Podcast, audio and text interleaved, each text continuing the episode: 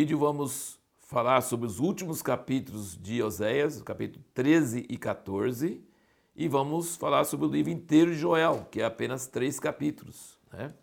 E, então a nossa leitura diária sempre consiste em três, quatro, às vezes cinco capítulos, né? E aqui então são cinco capítulos e os capítulos não são cumpridos, né? Então, por isso que tem os dois últimos capítulos de Oséias e o livro inteiro de Joel. Só terminando então Oséias, nós vemos que ele enfatiza muito arrependimento, o chuvá, né? voltar. Ele, eh, toda a intenção de Oséias em casar com aquela mulher infiel era que ela deixasse suas infidelidades e voltasse para ele e fosse fiel a ele. Então, transformar uma pessoa infiel numa pessoa fiel é o que Deus queria fazer com Israel. E aqui no capítulo 14 de Oséias, versículo 1, ele diz: Volta, chuvá, ó Israel, para o Senhor teu Deus, porque pela tua iniquidade tens caído. Tomai convosco palavras e chuvá, voltai para o Senhor, diz ele, e assim por diante. Então, assim, ele está falando bastante sobre esse voltar, sobre arrepender, sobre voltar ao Senhor. E você continua vendo aqui, no meio de muita ira e ameaça de juízo, Deus de repente dá promessa de restauração sem depender de nenhum mérito, nenhum mérito da pessoa. Aqui no capítulo 13, versículo 13, ele fala: dores de parto lhe sobrevirão, ele é filho insensato, porque é tempo e não está no lugar em que deve vir a luz. Depois ele, de repente, no 14, sem mais sem menos, ele fala: Eu os remirei do poder do céu e os resgatarei da morte. Onde estão a morte as tuas pragas? Onde está o céu a tua destruição? Então, assim, essa, passagem é famosa, né? essa passagem é citada no Novo Testamento, em 1 Coríntios 15. Onde está a morte as tuas pragas? Onde está o céu a tua destruição? E, então, e Deus está falando com raiva e depois ele fala que eu, ele vai remir eles do poder do céu, vai resgatar eles da morte. Você vai ver muitos exemplos disso no livro de, de Oséias. E ele, ele diz também aqui, no versículo 7 do, do 13, ele diz: Portanto, serei para eles como leão, como leopardo espreitarei junto ao caminho, como urso roubado seus cachorros e sairei ao encontro, lhes romperei as teias do coração, e ali os devorarei como leoa. As feras do campo os despedaçarão.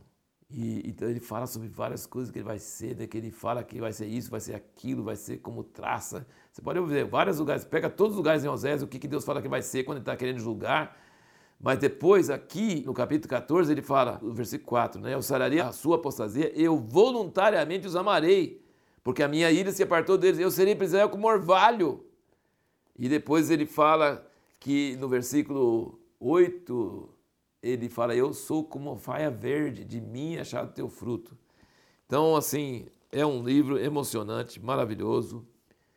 É, olha também um exemplo, só uma última coisa do, do livro de Oséias, aqui no, no capítulo 13, versículo 11, ele diz: Deite um rei na minha ira e tirei-o no meu furor. Olha como é que você pode resumir uma história inteira de 40 anos da história de Israel em uma frase. Deite um rei na minha ira e tirei-o no meu furor. Quem é esse homem? Saul. Então, ele contou a história de Saul todinho em uma frase. Deite um rei na minha ira, porque o povo queria rei, queria rei, queria rei. Ele deu o rei e depois o rei não prestou e tirei ele no meu furor. Então, assim, Oséias tem esse dom de resumir, de ser bem objetivo, trazer umas verdades muito fortes. Oséias é um livro apaixonante, é um estilo totalmente diferente, muito maravilhoso. Agora o livro de Joel. O livro de Joel tem três capítulos. E a pergunta que nós fizemos no último vídeo foi o seguinte: como que Joel resume num livro tão curto todos os pontos principais dos outros profetas? É impressionante também, como que tudo que Isaías, Jeremias, Ezequiel conseguiam pôr naquele monte de capítulo, né? Ele consegue resumir em três capítulos as coisas principais. Joel é um livro lindo também, maravilhoso e muito eloquente e consegue resumir tudo assim de uma forma muito objetiva. E vamos colocar então quais são esses pontos que Joel trata. Primeiro, juízo com consequências terríveis sobre o povo de Deus por causa dos seus pecados. E junto com isso, a palavra profética de arrependimento, de trombeta. No capítulo 1 ele fala assim: ai do dia, e fala que vai mandar o exército terrível contra eles, e que todo mundo vai chorar porque está faltando tudo, e, e não tem nada, e a fome chegou, e os animais do campo estão chorando, e não tem chuva, e os sacerdotes não têm ah, sacrifício para oferecer a Deus e tal. E aí ele fala no versículo 1 do 2: Tocai a trombeta de Sião, dai o alarme no santo monte, tremam todos os moradores da terra. Então, assim, a importância da palavra profética chegar para alertar o povo sobre o castigo terrível que vai chegar sobre eles. Esse é o primeiro ponto. E todos os outros profetas falavam sobre isso também. Dois, arrependimento nacional, desde o sacerdote até os nenês e noivos e noivas. É isso que acontece aqui no capítulo 2. No capítulo 1 ele já comenta sobre isso. No versículo 14 do 1 ele fala: Convocai uma assembleia solene, congregai os anciãos, todos os moradores da terra, na casa do Senhor vosso Deus, clamai ao Senhor. Ele fala para sentir de saque, lamentar e aos sacerdotes. E aqui no 2, de novo, ele fala, no versículo 12: Todavia, ainda agora diz o Senhor: Convertei-vos, chuvá, a mim de todo o vosso coração isso com jejuns, com choro, com pranto, rasgai o vosso coração e não as vossas vestes. Convertei-vos, mesma palavra, de novo, ao Senhor vosso Deus, porque Ele é misericordioso e compassivo, tardio irar-se, grande em benignidade, que é, recede e se arrepende do mal. Quem sabe se não se voltará? Agora, quem vai voltar? Deus. E a mesma palavra chuvar. Se nós nos voltarmos a Deus, Deus se volta para nós. É claro que Deus não está arrependendo de pecado mas Deus virou as costas para nós e vai voltar para nós. E se nós virarmos as costas para o pecado, para nossos próprios caminhos e voltar para Deus, ele se volta para nós. Então a gente arrepende e volta para Deus, e Deus arrepende de ter virado para nós e vira para nós, de virar as costas para nós e vira para nós, né? É, esses dois versículos muito interessantes, né? Convertei-vos, chuvar, e ele vai se chuvar também. E se arrependerá e deixará após si uma bênção. Tocai a trombeta, santificai o jejum, convocai uma assembleia solene, Congregai o povo, santificai a congregação, ajuntai os anciãos, congregai os meninos, as crianças de peito, sai o noivo da sua recâmara, o noivo do seu tálamo. Chora os sacerdotes, ministros do Senhor entre o alpendre e o altar, e digam: Poupa teu povo, ó Deus, e não entrega a tua herança ao próprio, para que as nações não façam escárnio dele. Porque diriam entre os povos: Onde está o seu Deus? Então aí tem, primeiro, juízo anunciado pela palavra profética. Segundo, tem arrependimento de todo o povo, desde os mais altas autoridades religiosas, sacerdotes, até os nenés, até os, os, os noivos e as noivas, todo mundo. E aí tem dentro disso aí o apelo para a honra de Deus. Ele fala assim: por que diriam entre os povos, onde está o seu Deus? Então você nota que, por exemplo, as pessoas, a Bíblia está ensinando que se você arrepender e voltar para Deus, Deus é misericordioso, ele te recebe, ele vai se voltar para você. Então só basta isso. Se você se voltar para Deus, Deus se volta para você. Isso é uma coisa tremenda. E ele precisa voltar para o povo dele que leva o nome dele para honrar o nome dele também. E aí o que acontece?